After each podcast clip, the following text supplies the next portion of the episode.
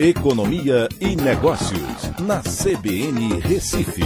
Oferecimento Cicred Recife e Seguros Unimed. Soluções em seguros e previdência complementar.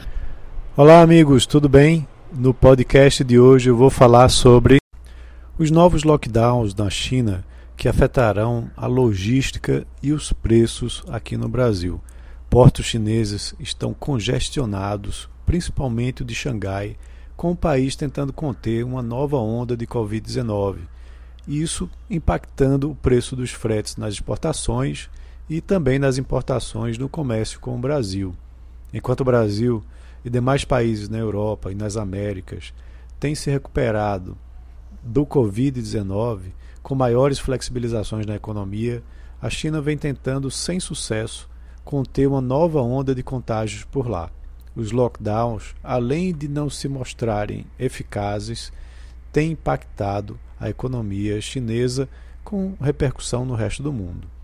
Os lockdowns vêm bagunçando novamente as cadeias produtivas internacionais e sua logística.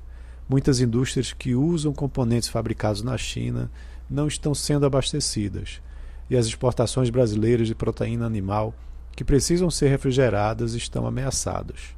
O valor do frete de exportação do container refrigerado de 40 pés subiu para 6.800 dólares, muito próximo do pico atingido em janeiro de 2021, que foi de 7.600 dólares.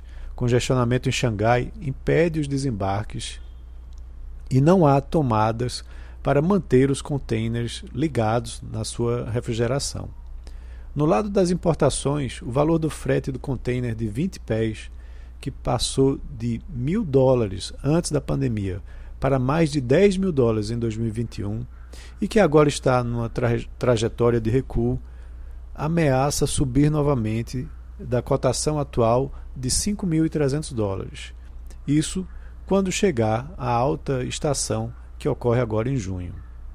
Pelo lado das exportações, esse problema vai desacelerar as atividades exportadoras brasileiras para o principal mercado importador, que é a China, né?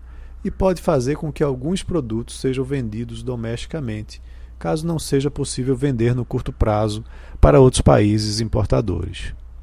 No lado das importações, o problema do desabastecimento tende a piorar, afetando diversas cadeias produtivas aqui no país, principalmente de produtos industrializados que dependem da importação de peças, componentes eletrônicos e partes fundamentais de produtos não facilmente substituíveis.